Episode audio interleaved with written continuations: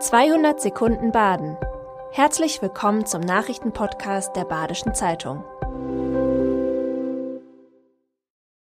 Die Nachrichten am Montag, dem 3. April.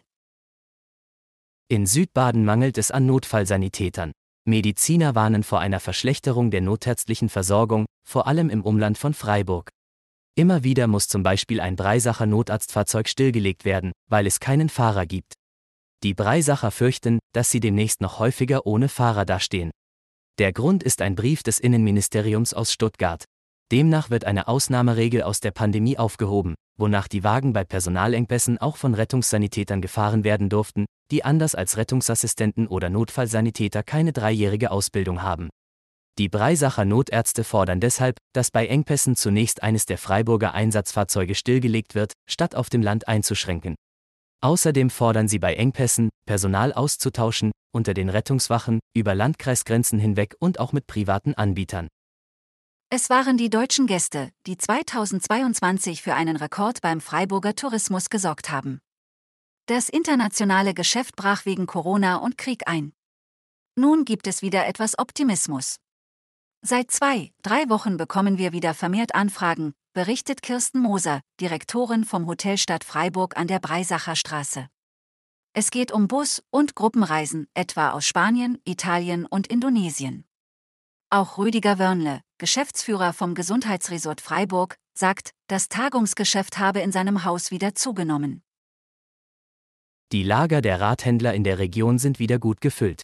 In der Pandemie hatte es große Lieferkettenprobleme gegeben. Doch im Herbst 2022 haben die Fahrradhersteller aus dem In- und Ausland dann in kurzer Zeit größere Mengen an den Handel ausgeliefert.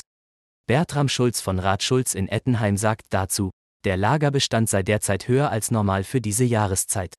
Andererseits gebe es mehrere Typen von Fahrrädern, die weiterhin Mangelware seien. Er rechne mit bis zu zwei Jahren, bis die Belieferung wieder auf dem normalen Niveau ist, so Schulz. Der SC Freiburg verpasste am Samstag gegen Hertha BSC einen Arbeitssieg. Die Berliner erzielten in der 77. Minute einen für die Freiburger ärgerlichen Ausgleichstreffer, nachdem Jonathan Schmidt einen Rückpass schlecht gespielt hatte. Der nächste Gegner heißt Bayern München und das zweimal, einmal im DFB-Pokal und einmal in der Bundesliga.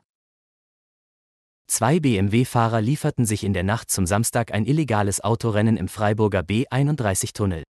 Nach 0.30 Uhr fuhren sie laut Polizei nebeneinander in den Kappler-Tunnel auf der B31 und verlangsamten, womit sie den Verkehr verzögerten. Ein drittes Auto, ein Mercedes, gab kurz darauf ein Startsignal per Lichthupe.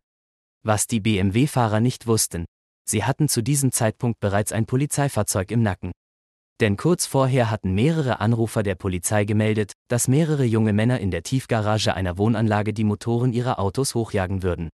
Noch vor Erreichen des Schützenallee-Tunnels konnte die Polizei das Rennen beenden. Es handelte sich um zwei 26 und 36 Jahre alte Männer.